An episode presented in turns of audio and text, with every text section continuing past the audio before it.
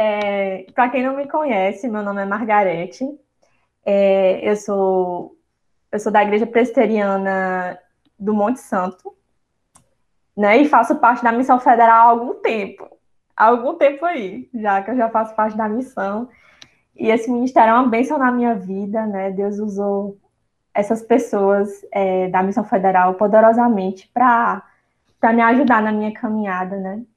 Em meio a essa pandemia, a gente não quis que os estudos parassem, mas a gente também quis trazer um, um estudo para vocês, né? Para mim também, para todos nós, para que a gente pudesse estar conectado aí, né? E pudesse estudar a palavra de Deus. Então, eu fiquei responsável por dar esse segundo estudo é, do livro de Abacuque. E eu queria, antes da gente começar, é, eu queria recapitular um pouco daquilo que a gente viu no estudo passado com Gabriel, porque, na verdade, o que a gente vai ver hoje é uma continuação daquilo que, que a gente viu semana passada, né? Tem toda a ligação. É a, a oração que Abacuque faz depois que o Senhor responde.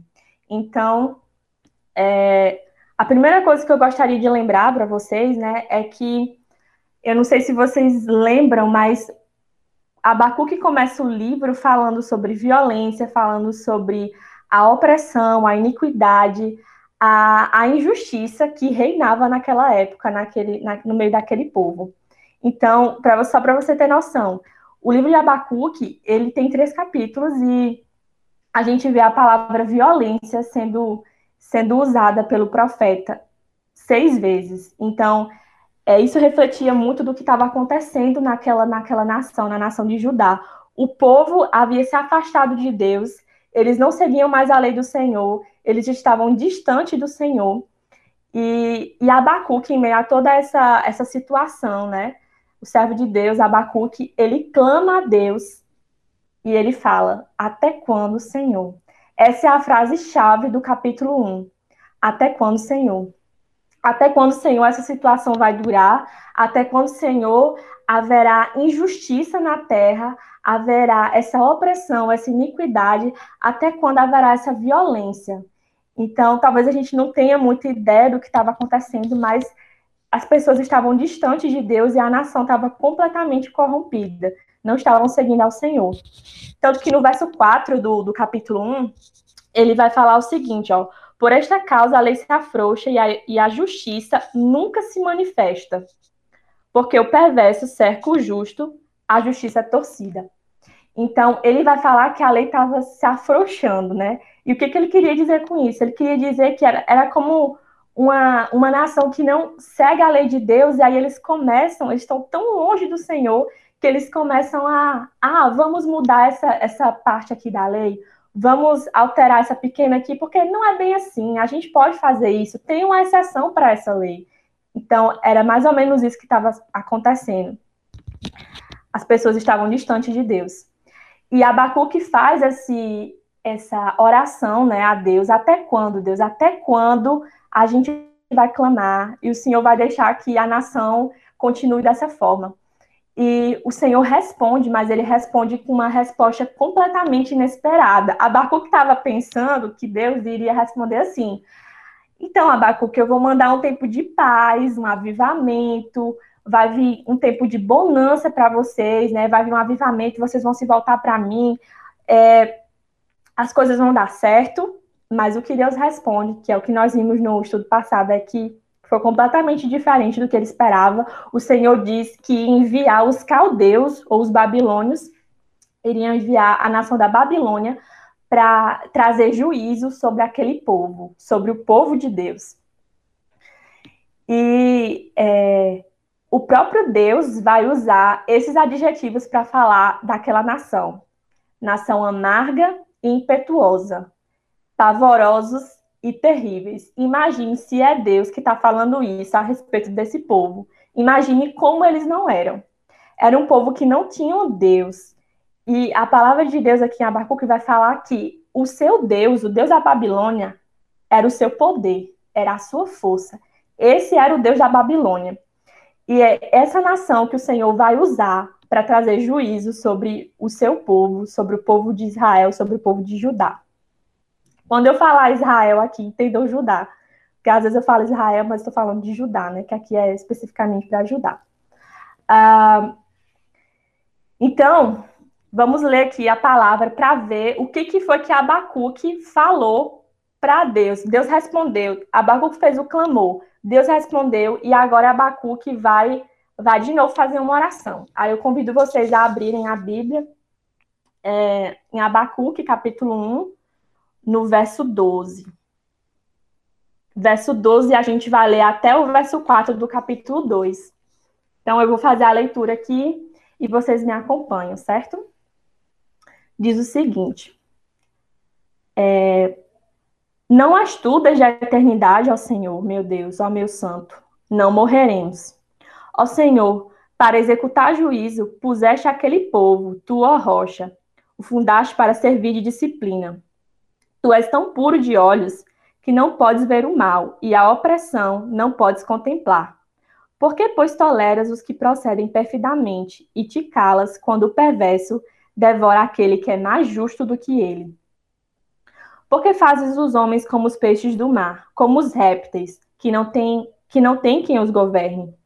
A todos levanta o inimigo com o anzol, pesca-os de arrastão e os ajunta na sua rede varredora.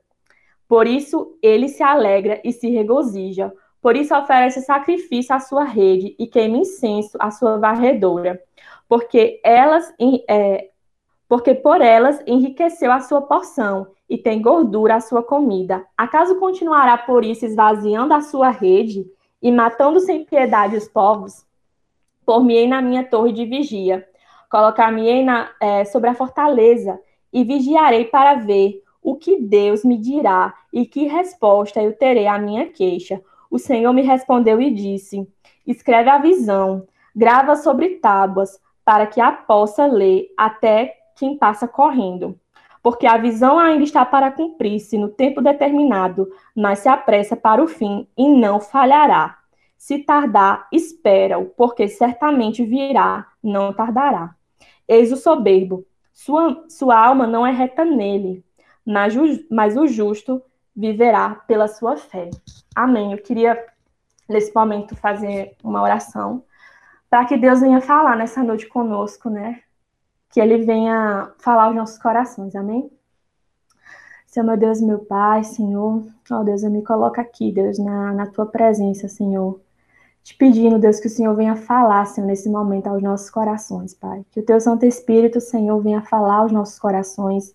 Que, Deus, o Senhor venha nos consolar, o Senhor venha nos exortar, Deus, através da Tua palavra, Deus. Que o Senhor venha me guiar nesse estudo, Deus.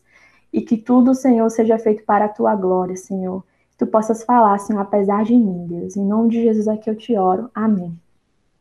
Amém. Então, é, ele vai começar, né, é, o Abacuque vai falar coisas assim que talvez a gente pense que a gente não poderia falar para Deus.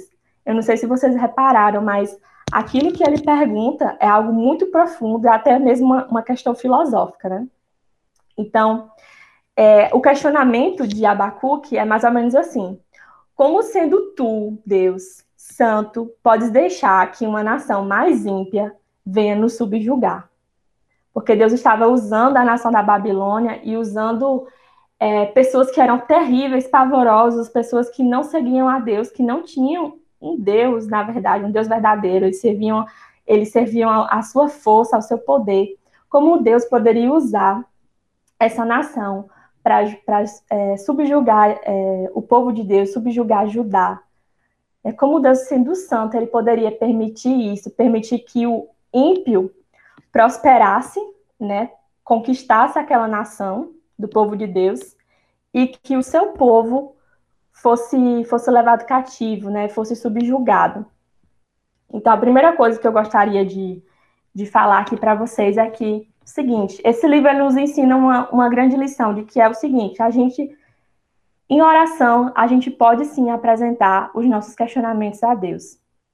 É, nós, na verdade, devemos fazer isso, nós devemos apresentar as questões, aquilo que nós não entendemos, né? Cada um tem as suas questões, cada um tem a, aquilo que você às vezes nunca entendeu, que você talvez uma situação na sua vida que você não entendeu porque aquilo aconteceu. E às vezes você fica assim, retraído, não quer falar com Deus. E na verdade, nós temos é, a Deus como nosso Pai. Então, você percebe até na forma como o profeta fala com Deus, né? Meu Deus. Então, ele tinha essa intimidade com Deus e hoje também nós temos, nós podemos apresentar os nossos questionamentos ao Senhor. Então, não é pecado a gente questionar a Deus. Contudo, o profeta, ele vai nos ensinar a forma como nós devemos fazer esse questionamento. Isso é muito importante. É, quando ele está falando aqui com Deus e ele apresenta o seu questionamento, é interessante porque, ao mesmo tempo que ele questiona ao Senhor, ele coloca a sua pergunta e aquilo que ele não havia entendido, e ele também ele fala do caráter de Deus, ele fala de quem Deus é. Então, aqui no verso 12, só para vocês verem, ele vai falar sobre a eternidade é, de Deus, ele diz no, no verso 12: Não estudas a eternidade, ó Senhor, meu Deus, ó meu santo, então ele começa falando do caráter de Deus, de quem Deus é. Deus é eterno, Deus é santo. Então, em meio ao questionamento, em meio àquela oração que ele estava fazendo, ele apresenta quem Deus é. Ele, ele começa a falar de Deus e quem Deus era. E isso é muito importante. É muito importante. Às vezes a gente esquece de fazer isso porque é, quando nós trazemos a nossa oração, Deus sabe quem Ele é mas é importante que a gente traga nessa oração, na oração que a gente faz a Deus, em qualquer oração, na verdade, né? Que nós tragamos a presença do Senhor e nós declaremos quem Ele é. Senhor, Tu és santo, Tu és eterno, Tu és soberano. É importante que a gente faça isso. E a gente deve fazer isso para que a gente não, primeiramente, não esqueça de quem Deus é. Nos momentos difíceis, é muito fácil a gente esquecer quem Deus é. Por exemplo, esse momento que a gente tem vivido aqui de pandemia, é, coronavírus e tudo, é muito difícil a gente esquecer do caráter de Deus, quem Ele é, quem Deus é. É muito fácil a gente começar a dizer, ah, talvez Deus não seja tão soberano assim, porque tudo isso tem acontecido, então talvez Deus não seja soberano. É muito fácil para a gente, nesses momentos, pensar que, né, é, começar a distorcer a, a imagem de Deus e o caráter dele. Mas é justamente nesses momentos que a gente tem que pregar para nós mesmos e na oração a gente precisa falar quem Deus é, a gente precisa lembrar para nossa alma quem Ele é. Então, muitas, eu não sei se vocês viram, mas muitos é, pa pastores da internet, da, do Instagram, né, é, têm se levantado nesse momento é, para falar a respeito da soberania de Deus e dizer que Deus não é soberano. E eu vi isso, eu não acreditei. Mas eles disseram o seguinte: Deus, Deus não pode ser soberano, porque se ele fosse soberano, as coisas que estão acontecendo não aconteceria. Não haveria sofrimento, não haveria coronavírus, não haveria pandemia. Então, assim, você percebe que quando as coisas ruins começam a acontecer, as pessoas começam a deturpar a imagem de Deus e esquecer de quem ele é. Só que nós precisamos lembrar de quem ele é sempre. E não podemos não podemos mudar a palavra de Deus, de maneira alguma. A palavra de Deus vai falar que ele é imutável, que ele não pode negar a si mesmo. Então, se a palavra diz que Deus é soberano, ele não pode ser soberano só nos bons momentos ou em só uma determinada parte da história. Ele é soberano em todo o tempo. Ele não pode negar a si mesmo. Ele é soberano o tempo todo, ele é santo o tempo todo, ele é bom o tempo todo, ele é eterno e ele não pode deixar de ser algo que ele é. A gente não pode fazer isso. Então é importante que a gente tenha isso em mente. Em meio a esse tempo que a gente tem vivido, né, e eu acredito que, é, que isso ajudava Abacuque também, nesse momento que ele estava vivendo, de lembrar de quem Deus é. Então, é, no início do verso 12, ele vai falar uma coisa que é muito interessante. Ele diz: Não é tu desde a eternidade, ó Senhor, meu Deus, ó meu santo, não morreremos. Então você pode achar que essa frase não significa nada, ou talvez passar desapercebido. Mas essa frase é uma, é uma, é uma, é uma afirmação, é uma, uma afirmação de fé. É uma frase que tem muita fé nela. Por quê? É, o que Abacuque poderia achar quando Deus responde a ele e disse: Eu vou trazer os caldeus, eles vão dominar vocês, aquele povo terrível, pavoroso. Então, o que Abacuque poderia achar é que a nação iria ser dizimada, que as pessoas iriam morrer, acabou o povo de Israel, acabou Judá, acabou tudo, acabou a promessa. Mas Abacuque sabia que Deus ele não poderia simplesmente esquecer da promessa que ele havia feito a Abraão. Ele não poderia esquecer das promessas que ele tinha para aquele povo. Deus havia escolhido o povo de Israel, o povo de Judá, para ser um povo separado, santo, para daquele povo é, para que daquele povo viesse o Messias e todas as nações da terra fossem abençoadas. Então, como Deus poderia deixar que o seu povo fosse aniquilado, desaparecesse? Não. Abacuque sabia disso, é por isso que ele afirma com fé: não morreremos, porque ele sabia. Algumas pessoas poderiam morrer, mas o povo de Deus não iria desaparecer, eles iriam sobreviver e as promessas de Deus iriam se cumprir naquela nação e o Messias viria. Então, Deus tinha um plano para aquele povo. Era o plano de que viria um Messias da, da, né, da linhagem de Davi, e que esse Messias, né, ele seria o nosso redentor.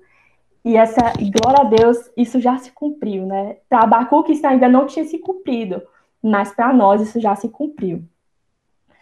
Uma palavrinha que ele vai usar aqui, eu queria que vocês é, olhassem o, o final do versículo 12, ele fala assim: é, não morreremos, depois ele fala, ó Senhor, puseste aquele povo para executar juízo, tua rocha, o estabeleceste para servir de disciplina. Então, essa palavrinha aqui, ela é muito importante para a gente entender aquilo que estava acontecendo com aquele povo na, naquela época. Eles estavam sendo disciplinados.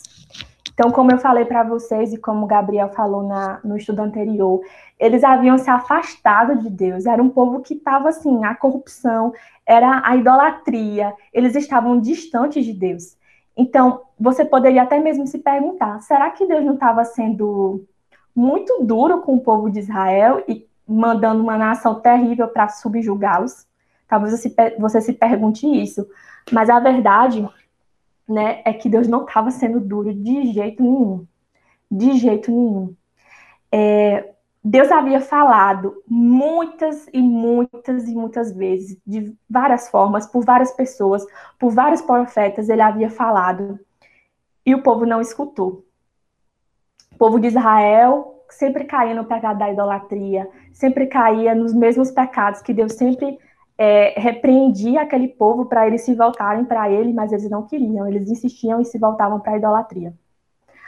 O profeta Jeremias ele vai falar algo assim muito pesado a, a respeito do daquele povo. Vocês não precisam abrir, eu vou ler aqui é, Jeremias 7, do verso 3 ao 16, vai dizer o seguinte: escutem. Agora, visto que vocês fazem todas essas obras, diz o Senhor, e eu falei muitas e muitas vezes, mas vocês não me ouviram, chamei, mas vocês não me responderam. Farei também com este templo que se chama pelo meu nome, no qual vocês confiam, e com este lugar que dei a vocês e aos seus pais. O mesmo que fiz com Siló. Vou expulsar vocês da minha presença, como expulsei a todos os seus irmãos, toda a posteridade de, de Efraim. Quanto a você, Jeremias, não interceda por este povo, nem levante por ele clamor ou oração, nem insista comigo, porque eu não ouvirei a sua voz. Então, para vocês terem noção da situação que estava aquela nação, o Senhor chegou a dizer a Jeremias para ele não orar mais por aquela nação, porque eles estavam entregues, eles estavam na corrupção, na iniquidade, na violência, na injustiça. E Deus, era como se Deus estivesse dizendo assim: Olha, Jeremias, chegou o tempo dessa nação ser julgada. Chegou, chegou o tempo de eu disciplinar o meu povo. E é, a gente pode até achar que disciplina, né, é, seja uma coisa ruim, mas não. Vocês sabem muito mais do que eu que o Senhor, né, vai falar na sua palavra que ele disciplina a quem ele ama. Então, se Deus estava disciplinando aquele povo no meio daquela nação pavorosa, daquela nação é, terrível como a Babilônia, é porque ele amava aquele povo e ele, se ele não amasse, ele deixaria o povo fazer o que eles quisessem, deixaria o povo ser entregue aos seus pecados, a, a, aos seus delitos e pecados, mas Deus ele amava aquele povo e é por isso que, que ele quer discipliná-los e ele envia a Babilônia para fazer isso. Então ele fala é, no verso 14 ele vai falar o seguinte no verso 14, aí na, na sequência. É, por que trata as pessoas, o Abacuque, por que trata as pessoas como se fossem peixes do mar, como se fossem animais que rastejam, que não tem quem os governe? Então, Abacuque, ele vai começar a, a falar aqui com Deus, ele vai dizer que era como se Deus estivesse tratando o povo de Israel como se eles fossem os animais, que não tinham rei, né? Você olha para os peixes, eles não têm quem os governe, ou os répteis, eles não têm quem os governe. Então, ele vai falar assim: tu, tu estás nos, nos, tratando como os animais que não tem quem, quem os governe, que não tem Deus. E ele vai continuar dizendo, no verso 15: O inimigo pesca todos com um anzol, falando da Babilônia aqui. Apanha-os na sua rede e os ajunta na sua rede de arrastão. Então ele se alegra e fica contente. Então ele usa essa, essa essa imagem da Babilônia como se ela fosse uma pessoa que estivesse pescando, pescando, pescando vários peixes e ajuntasse aqueles peixes numa rede. E, e isso significa, significa o quê? A Babilônia estava conquistando os, as nações daquela época e ela achava que ela não seria derrotada, né? E ele vai falar no final do verso 15 que elas, é, então ele se alegra e fica contente. Além de ser terri além deles serem terríveis, pavorosos e não terem a Deus como Senhor, eles é aquele povo que se vangloria, que conquista uma nação e fica se vangloriando, fica dizendo: eu sou bom mesmo, eu sou, a gente tem toda a força, a gente tem todo o poder, nós podemos tudo. Eles eram soberbos. E Abacuque vai falar sobre isso nesse verso 15. Depois, é, no verso 16, ele diz: Por isso ele oferece sacrifício. Ele quem? O, a Babilônia, né? Por isso, ele oferece sacrifício à sua rede e queima incenso à sua rede de arrastão, pois é por meio delas que aumentou as suas riquezas e tem abundância de comida. Então, você percebe que ele usa aqui a palavra sacrifício e a palavra incenso, né? Queimar incenso, verbo queimar. E isso era algo que era usado em adoração a um deus, né? Geralmente quando eles iriam, eles iam adorar um deus, eles, eles ofereciam sacrifício, assim como o povo de Israel queimava incenso. Então, o que ele está falando aqui? Que a Babilônia estava. Quem era o deus da Babilônia? Que ele está falando aqui no verso 16. O deus da Babilônia era a sua própria força. Eles sacrificavam e queimavam incenso à sua rede de arrastão, ou seja, aquilo que ela usava para conquistar as nações, o seu poderio militar, a sua força, as suas riquezas. Esse era o Deus da Babilônia, e Abacuque vai, vai deixar isso claro aqui. Depois ele fala no 17: Mas será que ele continuará a esvaziar a sua rede? Será que continuará a matar os povos sem dó nem piedade? Então é como se aqui Abacuque estivesse falando o seguinte: Até quando, Senhor? Até quando eles continuarão a, a despojar as nações, até quando eles continuarão a matar pessoas, a conquistar nações, esse povo terrível e pavoroso, até quando? É um diferente até quando aqui, né? E aí no verso 1, ele vai dizer, no verso 1 do capítulo 2, estarei na minha torre de vigia, ficarei na fortaleza e vigiarei para ver o que Deus me dirá e que resposta eu terei à minha queixa. Então, depois de dar esse, fazer essa oração, é uma oração que ele faz, né? Ele encerra a oração e ele diz que ele ia se pôr numa torre de vigia. Claro, ele usa aqui uma metáfora, né? Para dizer o quê? Que ele iria esperar pela resposta de Deus.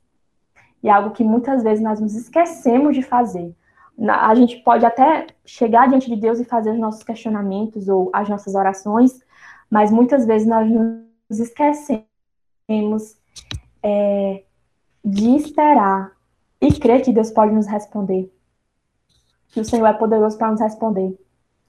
Então, Abacuque, aqui, ele diz que ele ia se colocar nessa torre de vigia, e naquela época, é, é, tinha aquela figura do atalaia, né, que era a pessoa, o atalaia ou sentinela que ficava na torre de vigia, olhando atento, atento àquilo que a, alguém que poderia surgir no horizonte, poderia ser um inimigo, Mas aqui o que Abacuque quer dizer é que ele estava esperando um mensageiro.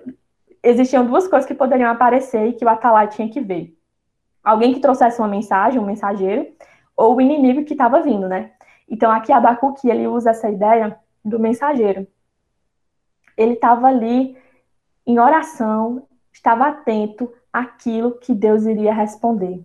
E é muito bonito essa, esse versículo, e acho que a gente deveria, sim, é, tomar esse versículo para as nossas vidas, sabendo que o Senhor ele é poderoso para nos responder. Muitas vezes ele responde com silêncio, muitas vezes ele, ele responde sim, ele responde não. Às vezes é como Jó, quando o Senhor foi responder, o Senhor fez só perguntas para Jó, né? Mas o Senhor é poderoso para nos responder. E é, uma coisa que eu queria destacar aqui nesse versículo é que devemos estar atentos, devemos vigiar e orar, porque o Atalai ele não dormia, ele ficava ali a noite toda em claro, atento para saber o que Deus ia responder. Mas, é, então, nós devemos esperar por essa resposta, atentos àquilo que o Senhor tem falado conosco através da Sua palavra, né, através de pessoas, e devemos vigiar e orar e esperar por essas respostas que muitas vezes fazemos, a, por essas perguntas, é, esperar a resposta das perguntas que fazemos a Deus.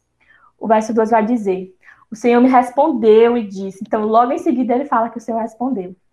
Escreva a visão, torne-a bem legível sobre tábuas, para que possa ser lida até por quem passa correndo. Então, essa mensagem que Deus vai falar para Abacuque não era só para ele, até porque era para a gente também hoje, né? Então, o Senhor vai falar que ele deveria escrever essa, essa mensagem em tábuas, e até a pessoa que passasse correndo deveria ser capaz de ler essa mensagem, porque ela era importante, era necessário entender essa mensagem. Essa mensagem ela era tão importante, tão importante, que ele deveria escrever grande, com letras grandes, para que as pessoas que passassem correndo pudessem ser capazes de, de, de ler aquela mensagem. Então, para você ter noção do quão essa mensagem era importante. O verso 3 vai dizer: Porque a visão ainda está para se cumprir no tempo determinado. Ela se apressa para o fim e não falhará. Mesmo que pareça demorar, espere, porque certamente virá, não tardará.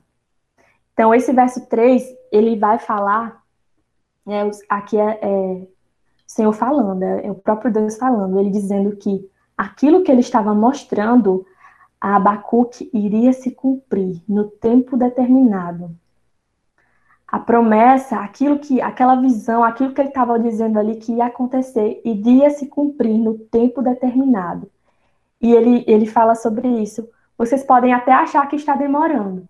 Vocês podem até achar que não está no tempo certo, que já deveria ter vindo, ou que deveria, ou que Deus está se confundindo, que Deus não está entendendo. O Senhor já era para ter vindo, mas o Senhor fala que pode parecer que está tardando, mas não, porque Deus faz, ele cumpre as suas promessas no tempo determinado, no tempo perfeito, no tempo que ele quer. Deus não está nem atrasado nem adiantado, ele sempre está ali, pontual.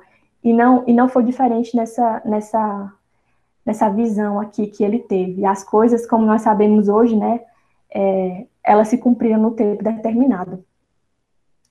É, o verso 4 vai dizer: Eis que a, sua, que a sua alma está orgulhosa, a sua alma não é reta nele,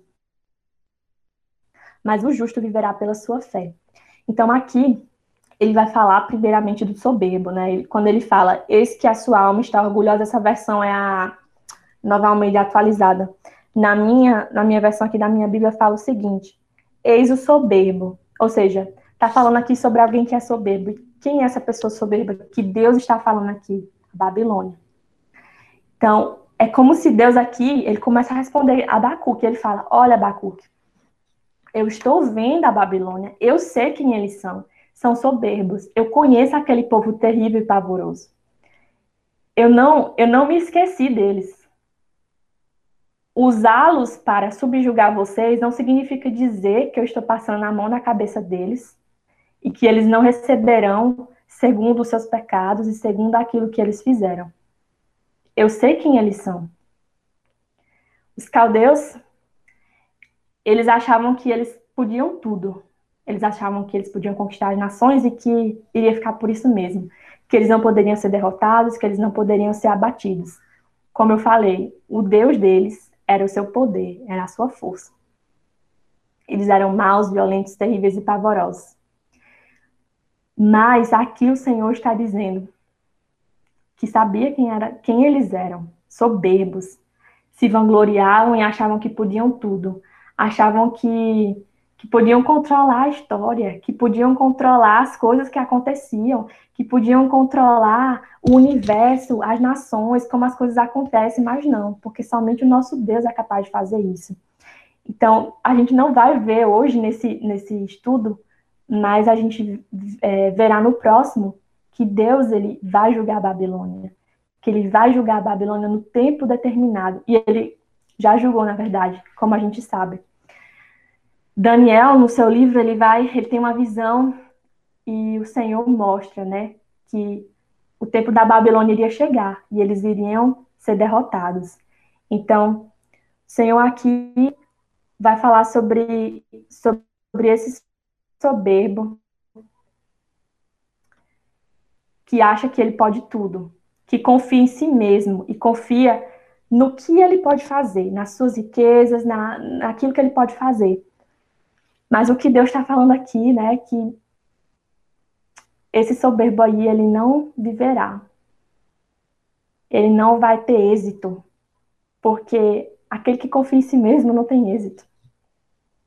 É, e essa, essa queda da Babilônia também, ela, ela, que a gente sabe que caiu, né, a Babilônia, vai também nos mostrar uma coisa, que os reinos vêm, os reinos começam, se findam, mas é somente o Senhor que permanece, né? Somente Deus que permanece para sempre, somente Ele.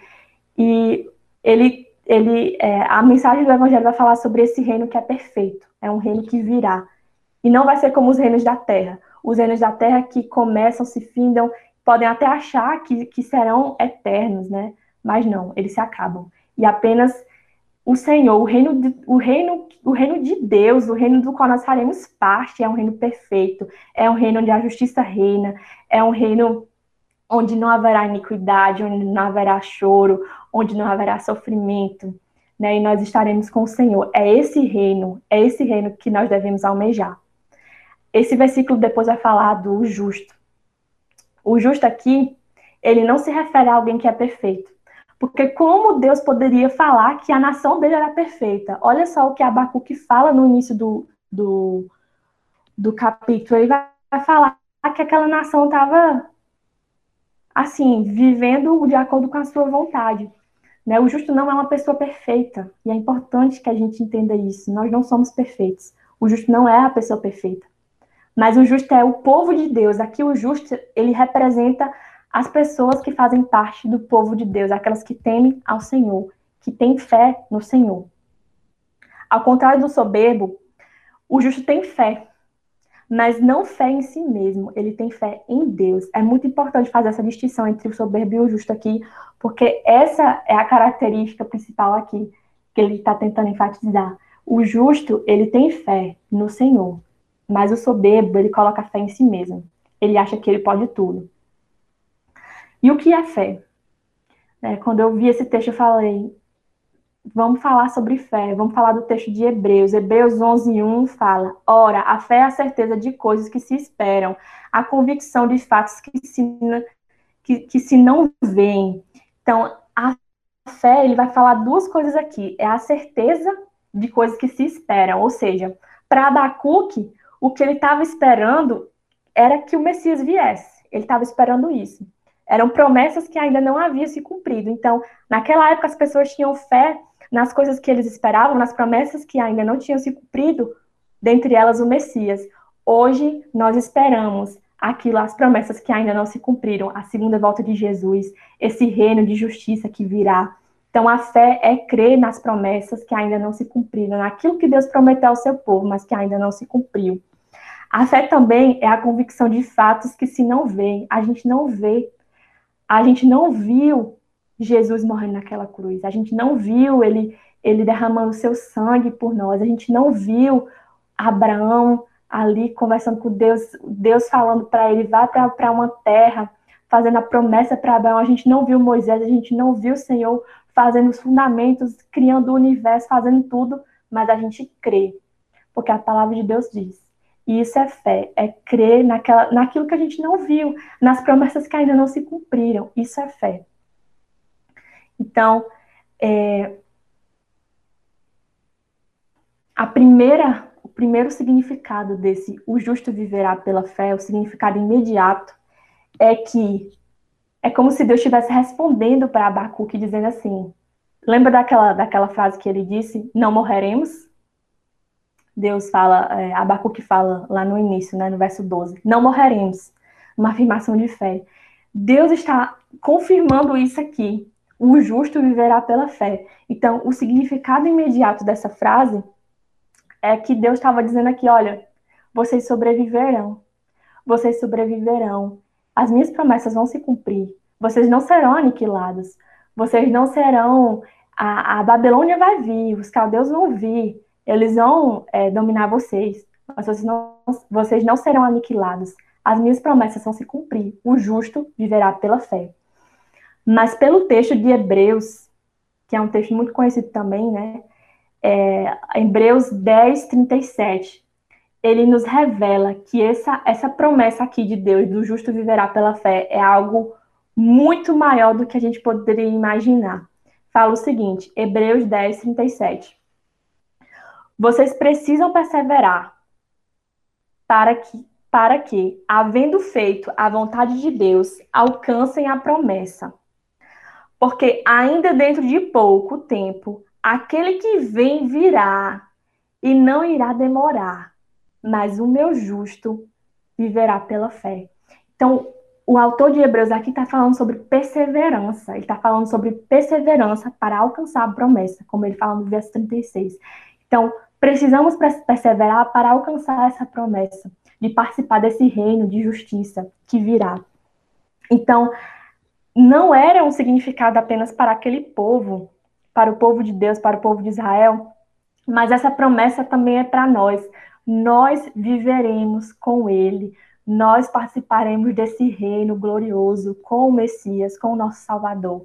Então, o justo viverá pela fé aqui é uma promessa eterna de que nós viveremos. A gente pode até morrer nessa terra, a gente pode até sofrer, a gente pode até morrer desse coronavírus, mas viveremos com ele. E isso, meu irmão, isso é uma promessa que ninguém pode roubar da gente. Isso é uma promessa feita pelo próprio Deus. E é necessário que a gente entenda isso, é necessário entender, entender que essa promessa é para você, é para mim, é para nós. O justo viverá pela fé. Então, o que, que Deus estava querendo dizer aqui, né? Olha, Abacuque, você pode não entender os meus propósitos por meio dessa disciplina que eu estou trazendo para o povo de Israel, o povo de Judá. Você pode até não entender o que, que eu quero com isso, quais são os meus propósitos por detrás de tudo isso, mas é, eu tenho os meus propósitos, eu tenho os meus propósitos. E mesmo se vocês, e mesmo se, se vocês perecerem, mesmo que alguns morram aqui, né, quando, a, quando eles invadirem essa terra, o meu justo viverá pela fé. O justo viverá pela fé. Então, talvez o que Abaco estava fazendo aqui era colocar os olhos nas coisas terrenas.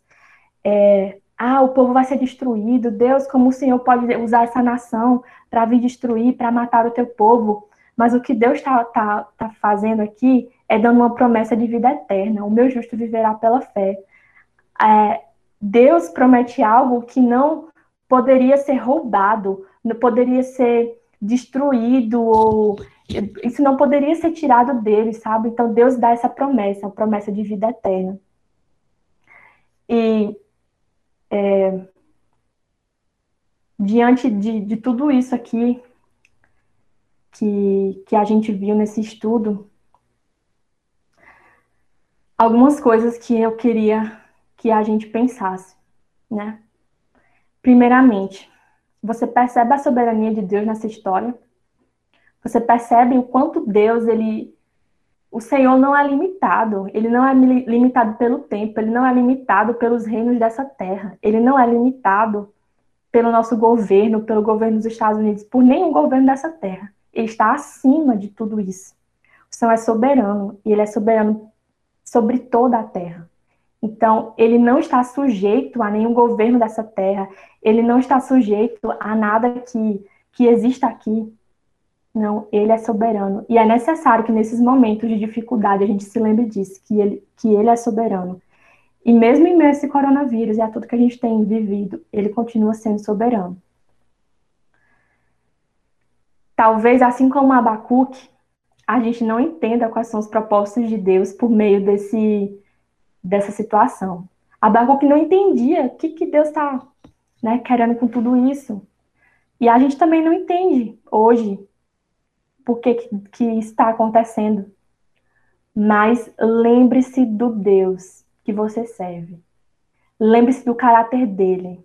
Nós podemos confiar nesse Deus, embora as coisas estejam não estejam como a gente quer, é, talvez as coisas não estejam como a gente previu para esse ano, mas nós podemos confiar nesse Deus que é fiel, não fiel a nós, mas fiel a Ele mesmo.